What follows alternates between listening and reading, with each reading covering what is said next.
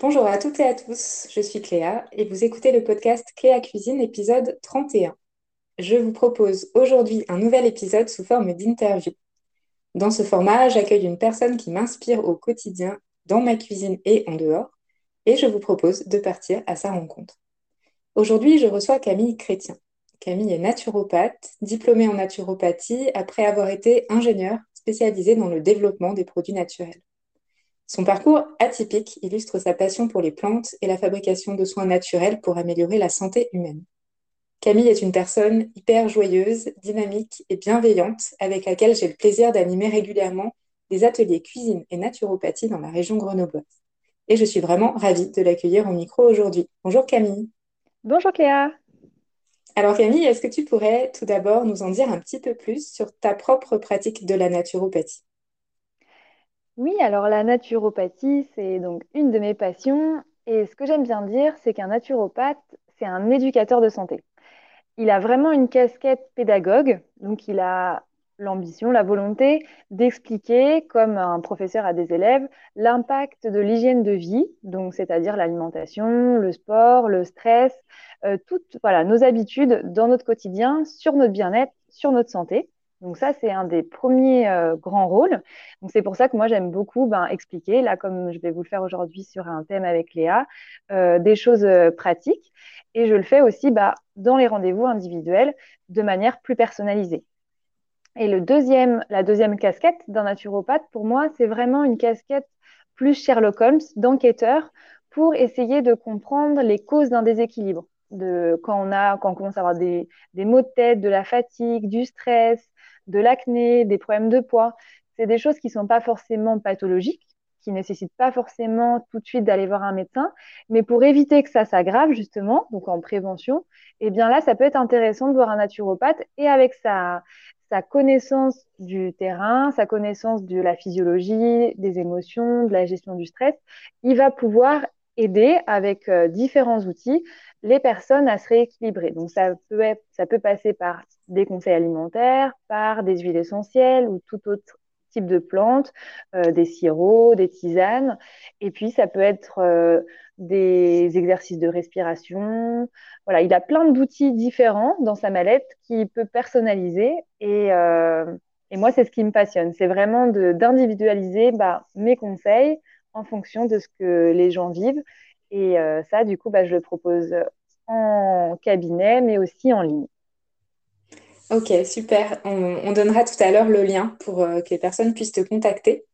En attendant, dans cet épisode, j'avais envie qu'on parle plus particulièrement des huiles et euh, des matières grasses de manière générale, parce qu'on a souvent des idées reçues à propos des matières grasses, alors qu'en fait, elles sont vraiment hyper importantes pour notre santé et qu'on ne fait pas forcément ce qu'il faut. La première idée reçue, c'est que le gras, ça fait grossir. Qu'est-ce que toi, tu en penses? Oui, c'est souvent euh, quelque chose que les personnes me disent quand elles viennent me voir et qu'elles ont des problèmes de poids c'est vraiment une fausse idée qu'on a dans notre société. En tout cas, une fausse idée, c'est surtout quelque chose qui n'est pas très subtil parce que tout dépend des types de gras.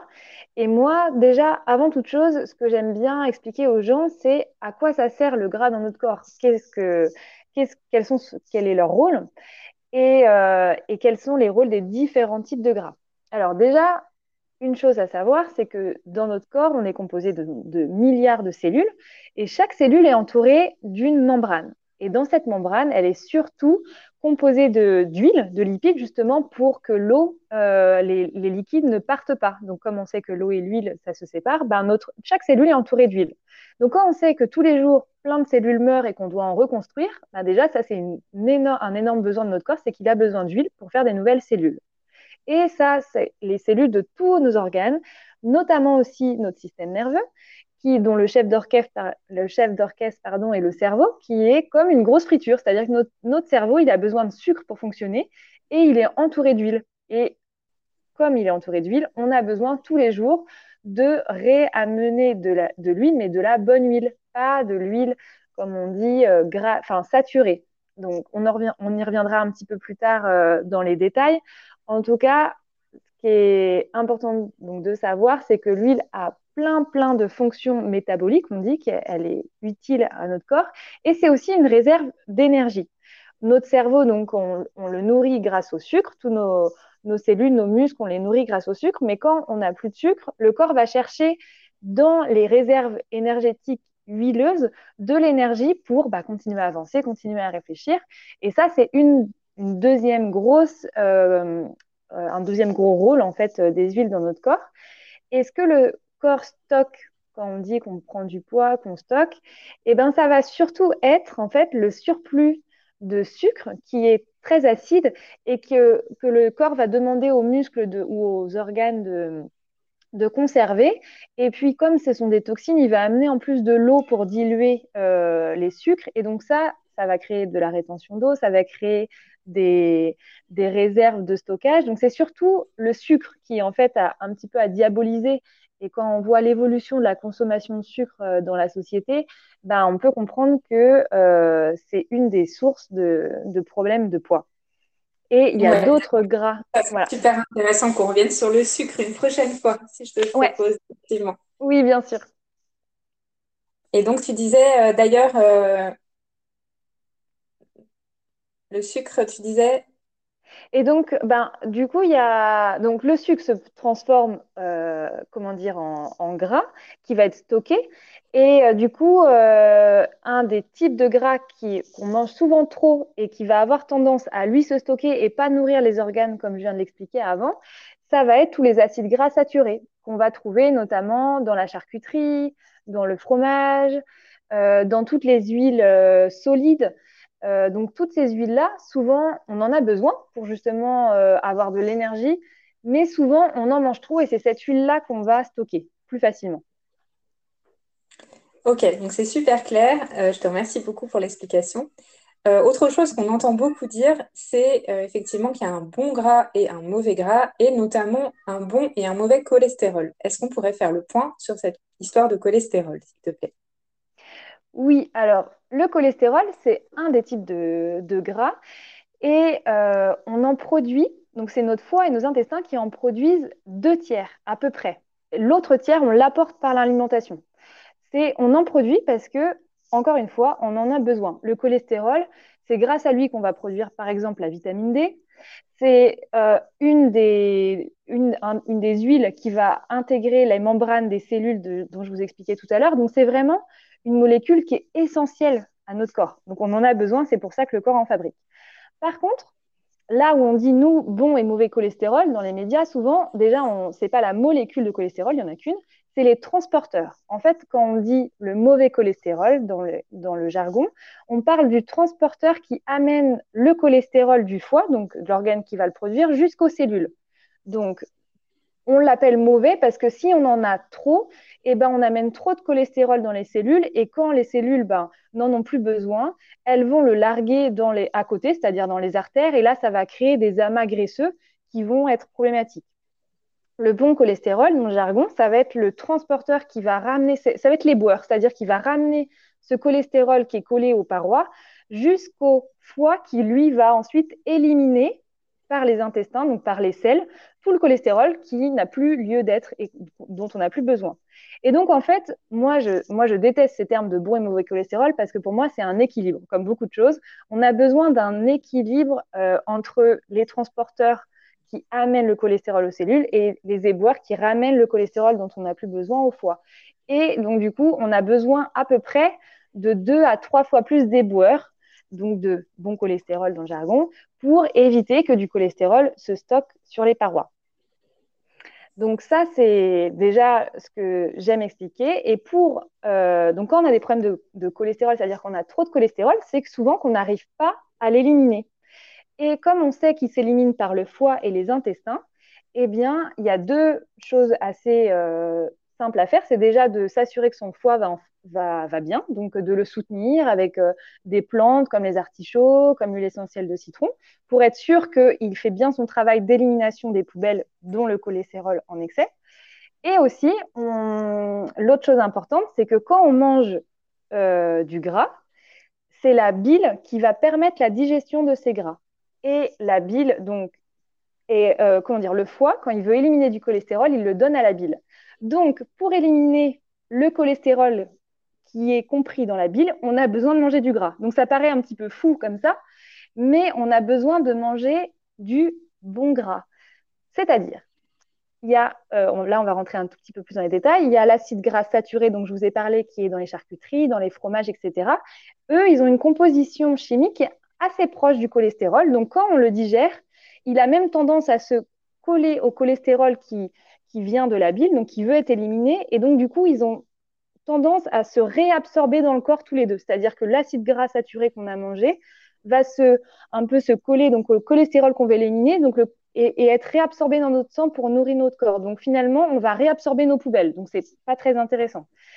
Par contre, si on mange d'autres acides gras qu'on va appeler les acides gras polyinsaturés, monoinsaturés, donc les acides gras, les, oméga 3, 6, 9, on, y reviendra après, eh bien là, du coup, la bile va se décharger du cholestérol dans les intestins, mais comme au niveau chimique, ils sont très différents, eh bien les oméga 3, oméga 6 vont être réabsorbés pour nourrir le sang, et le cholestérol qui doit être éliminé va être éliminé via les selles. Donc c'est encore une, euh, c'est encore un, poids, enfin un, argument pour pour comprendre euh, qu'il est beaucoup plus intéressant de manger des huiles riches en oméga 3, oméga 6, oméga 9 que les huiles euh, saturées solides.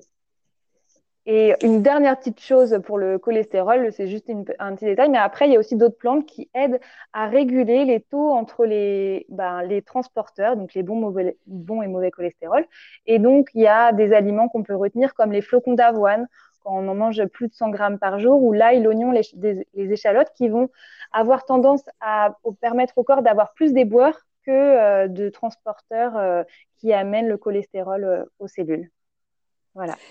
Ok, j'adore toutes tes métaphores entre Sherlock Holmes et les éboueurs. Je pense qu'on comprend très bien tout ce que tu veux dire. C'est super. Est-ce que, donc, pour, pour préciser un petit peu tout ça, en naturopathie, qu'est-ce qu'on dit généralement des matières grasses et qu'est-ce qu'on préconise un peu de manière générale? Alors, en naturopathie, déjà, une des premières choses auxquelles on fait attention, c'est que les huiles soient bio, parce que du coup, si elles ne sont pas bio, elles peuvent être euh, pleines de pesticides. Et donc ça, c'est les toxines euh, à éliminer. Donc, euh, et puis, c'est plus respectueux de la nature. Donc ça, c'est un premier critère très important. Le deuxième, c'est que les huiles soient pressées à froid, puisque une huile qui est chauffée va voir ses composés se transformer. Et quand ils se transforment, le corps ne les reconnaît plus, c'est-à-dire qu'il ne sait plus du tout que c'est une huile, il considère que c'est une poubelle. Donc finalement, on mange quelque chose qui ne sert à rien et qui, pire, va demander un effort à son corps, puisqu'il va devoir l'éliminer. Donc ça, c'est noté sur les, bouteilles d'huile, c'est marqué pression à froid, c'est-à-dire que juste l'olive ou la graine qu'on va presser, on va le faire sans le chauffer, juste avec une presse, euh, même au niveau industriel. Ensuite, euh, on parle aussi euh, donc beaucoup de la en naturopathie, donc des différents types que j'ai commencé un petit peu à vous expliquer, les, les oméga 3, les oméga 6, les oméga 9 et les acides gras saturés.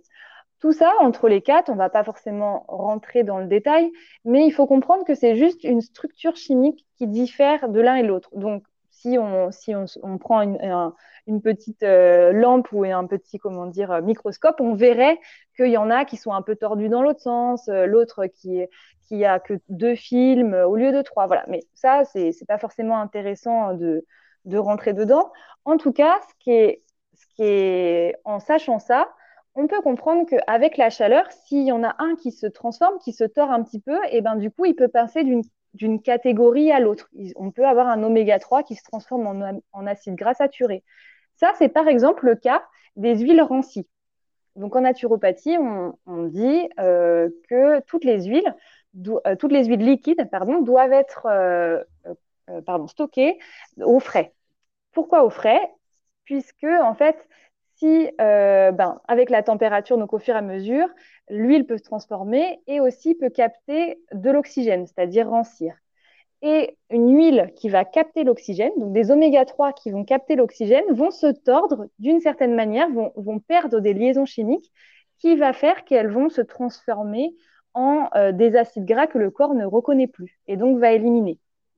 C'est le même principe d'ailleurs pour les margarines qu'on déteste en naturopathie parce qu'elles n'ont aucun intérêt nutritionnel, ce sont des huiles liquides, comme l'huile de tournesol par exemple, qu'on a, euh, qu'on a mis dans un endroit avec beaucoup, beaucoup d'hydrogène, donc c'est une petite molécule chimique, et les, et les oméga 3, donc euh, l'huile, va aller capter ces hydrogènes, et en allant capter ces nouvelles molécules qui sont dans un environnement, comme l'oxygène dans l'air, va se tordre et va se transformer en une huile solide, donc la margarine, qui n'est finalement qu'un acide gras saturé, comme du beurre, comme, euh, comme le gras du fromage.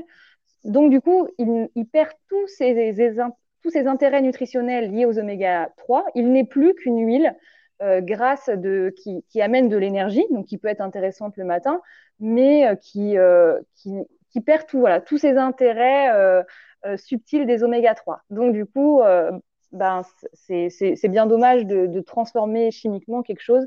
Et dans ces cas-là, mieux vaut prendre un tout petit peu de beurre ou d'huile ou type l'huile de coco.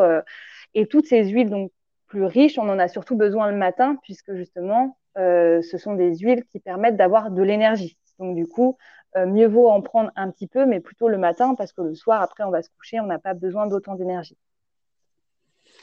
Ok, waouh, j'ai appris plein de choses. Au passage, je ne savais pas du tout que le, rancissement avait cet, euh, cet effet-là, en tout cas, sur les oméga 3. Mais c'est super intéressant. Donc finalement, le problème, si j'ai bien compris, c'est qu'on consomme euh, souvent trop de matières grasses de mauvaise qualité et pas suffisamment de matières grasses de bonne qualité. Quelles sont justement ces, matières grasses qu'il nous faudrait ajouter un peu plus souvent dans notre alimentation et de quelle manière? Alors ouais, donc toutes les matières grasses qu'on a plus besoin, ce sont les fameux oméga 3, les fameux oméga 9, les oméga 6 aussi, mais on en a souvent assez dans notre alimentation parce qu'on en trouve dans beaucoup plus d'aliments. Donc, on, dit qu'on met plutôt le focus sur les oméga 3. Alors, les oméga 3, en plus, ils ont la particularité d'être anti-inflammatoires. Donc, dans les oméga 3, il y a encore plein de familles différentes. Et euh, les, oméga 3, quand on en mange, ils vont notamment se transformer en certains oméga 3 qu'on appelle essentiels, que le corps ne, ne, peut pas produire euh, tout seul, qui produit grâce à l'alimentation, qui sont le DHA, qui est une molécule qui est très importante pour le système nerveux, et l'EPA, qui est une molécule qui est essentielle pour le système cardiovasculaire. Et donc, ces oméga 3, en fait, on a besoin d'en manger, comme vous vous rappelez l'équilibre entre les, bons transporteurs et les mauvais transporteurs, entre guillemets, du cholestérol. Là, on a besoin d'un ratio entre les oméga 3 et les oméga 6. Si on mange trop peu d'oméga 3 par rapport aux oméga 6, on a des enzymes comme qui s'appellent des acéturases, peu importe, c'est des noms euh, barbares pour juste dire que finalement les oméga 6 vont empêcher les oméga 3 de faire leur travail. Donc on a besoin de manger d'avoir un ratio, un équilibre entre les deux pour que les deux, les deux familles d'huile fassent leur, travail. Et donc les huiles qui sont riches en oméga 3 par exemple, ça va être les huiles de noix, les huiles de lin, les huiles de colza. Il y en a, il y en a d'autres. Celles-là, c'est les trois plus courantes. Il y a une autre aussi euh, famille d'huiles qui est plus riche en oméga 9. Ça va être notamment être l'huile d'olive. Chaque huile liquide est composée d'un peu d'oméga 3, d'un peu d'oméga 6, d'un peu d'oméga 9 et un peu même d'acide gras saturé. Celles qui ont beaucoup d'acide gras, gras, saturé, ça va être les huiles qui sont solides, donc comme l'huile de coco, comme l'huile de palme. Euh, mais les huiles ont toutes des, proportions différentes. Donc quand je vous dis que l'huile de noix est riche en oméga 3, c'est qu'elle est plus riche que la moyenne, que toutes les autres huiles en oméga 3, et elle a sans doute moins d'oméga 6 que les autres. Voilà, donc c'est qu'une histoire de ratio. Euh, et, aussi, il est important aussi de faire un, euh, petite parenthèse sur les huiles de cuisson. Alors, comme je vous l'ai dit tout à l'heure, ben, les huiles, on évite de les chauffer parce qu'elles se transforment avec la chaleur et donc du coup, on les élimine. Ensuite, ce sont des poubelles. Les huiles qui sont solides, c'est celles qui euh, se transforment à une température la plus élevée. Donc, ça veut dire qu'elles vont mettre plus de temps à se transformer. Donc, il est plus intéressant de, euh, par exemple, chauffer avec des, graisses euh, animales ou avec le ghee, qui est la partie du beurre qui se transforme pas avec la chaleur, puisque le beurre contient des acides gras saturés, mais aussi toute une part euh, d'autres molécules qui se transforment avec la chaleur. Et dans les, huiles liquides, celle qui se transforme un petit peu moins que les autres, c'est l'huile d'olive parce qu'elle contient un petit peu plus d'acide gras saturé.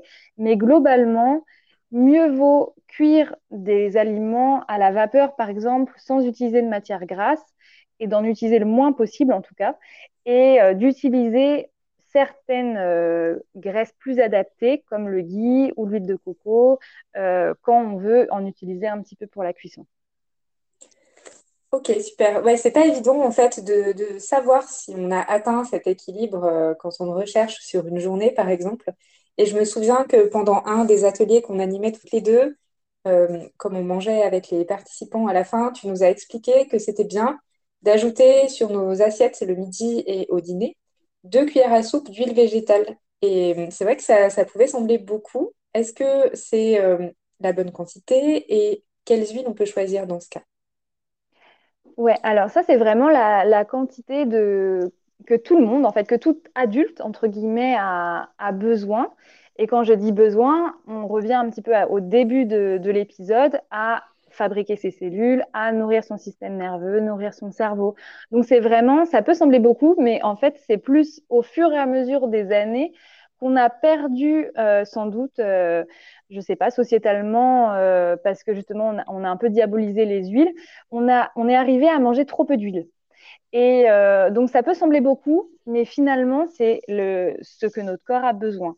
Et, et plus on en mange, plus on reprend euh, goût à manger des huiles. Et c'est rigolo. Hier, il y a une dame qui m'a dit que quand elle jeûnait, quand elle avait arrêté de, manger là pendant quelques jours, ce dont elle avait envie, c'était de manger des huiles. Et elle se disait, bah tiens, c'est sans doute que mon corps, c'est ce qu'il a besoin parce que oui, c'est un des nutriments les plus importants, euh, notamment pour euh, notre système nerveux. Et donc, euh, effectivement, euh, je viens de vous expliquer les différences ratios entre oméga 3, oméga 6, oméga 9. C'est sûr qu'on ne va pas peser nos huiles et c'est compliqué de, savoir. En tout cas, moi, les grosses idées que je peux vous transmettre, c'est que souvent, on n'a pas besoin de se préoccuper de nos apports en oméga 6, on en trouve dans notre alimentation courante. Et donc, pour trouver, euh, et les oméga, les acides gras saturés, pardon, on a plus tendance à, devoir les, limiter parce qu'on mange souvent ben, du fromage, produits laitiers ou pas, ou viande, ou, euh, euh, en tout, ou beurre. En tout cas, on, en trouve souvent assez aussi dans notre alimentation. Donc, les deux points d'alarme, c'est nos oméga 3 et nos oméga 9. Du coup, moi, ce que j'aime bien dire comme, astuce et qui permet d'être assuré qu'on a bah, notre apport équilibré dans la journée, c'est de manger deux cuillères à soupe d'huile végétale riche en oméga 3 pendant un repas. Ça peut être le matin, ça peut être le midi, ça peut être le soir. Et deux cuillères à soupe d'huile végétale riche en oméga 9, pareil, pendant un des deux repas. Et ce que j'aime bien dire, c'est que euh, sans changer d'habitude, entre guillemets, alimentaire, on cuisine comme d'habitude et à la fin de, de, la cuisson ou euh, juste avant de manger, on prend deux cuillères à soupe et on rajoute sur son plat en plus, ça ramène beaucoup de saveur. entre une huile d'olive ou une huile de sésame ou une huile de colza, c'est pas du tout la, même saveur. Donc, on peut en plus s'amuser à, varier. Et, euh, après, euh, ben voilà, c'est vraiment la quantité. après, si vous voulez rentrer plus dans les détails, euh, il y a des tableaux récapitulatifs des huiles riches en oméga 3 ou en oméga 9, ce qui vous permet plus de varier. Ou il y a même des, mélanges aussi faits dans les magasins bio avec, avec des huiles qui ont toutes ces catégories. Voilà. Ok, super, c'est très clair. Donc, euh, juste pour récapituler, euh, les huiles riches en oméga 3, on évite de les chauffer. C'est par exemple l'huile de noix, l'huile de lin, l'huile de chanvre, de colza, si je ne dis pas de bêtises. C'est ça, euh, ouais. Celles-là, on, les, conserve au frigo. On les garde bien au frigo et on les ajoute dans les assiettes. On évite vraiment la chauffe. Et on évite le, contact avec l'oxygène, c'est ça? Mmh Exactement. Et ensuite, pour cuisiner, par contre, on privilégie plutôt les matières grasses solides, mais pas le beurre plutôt le ghee dans ce cas-là. Exactement. Le ghee, l'huile de coco, l'huile d'olive, ça passe aussi. Oui, exactement. Euh, est-ce qu'on peut aussi, moi ça m'arrive souvent euh, quand je fais des gâteaux, par exemple, d'utiliser les purées d'oléagineux. Est-ce que ça c'est embêtant pour le coup de les chauffer, de les mettre au four?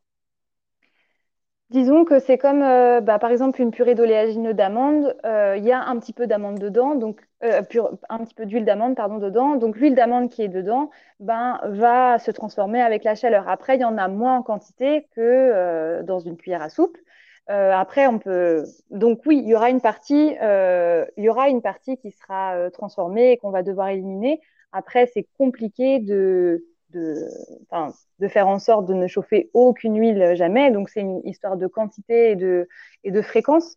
Mais c'est sûr que mieux vaut euh, ben, faire, par exemple, des cakes euh, à la vapeur parce que du coup, ben, la température n'est pas au-dessus de 100 degrés. Donc, il y a moins d'huile qui est transformée que quand on cuit à 180 degrés au four.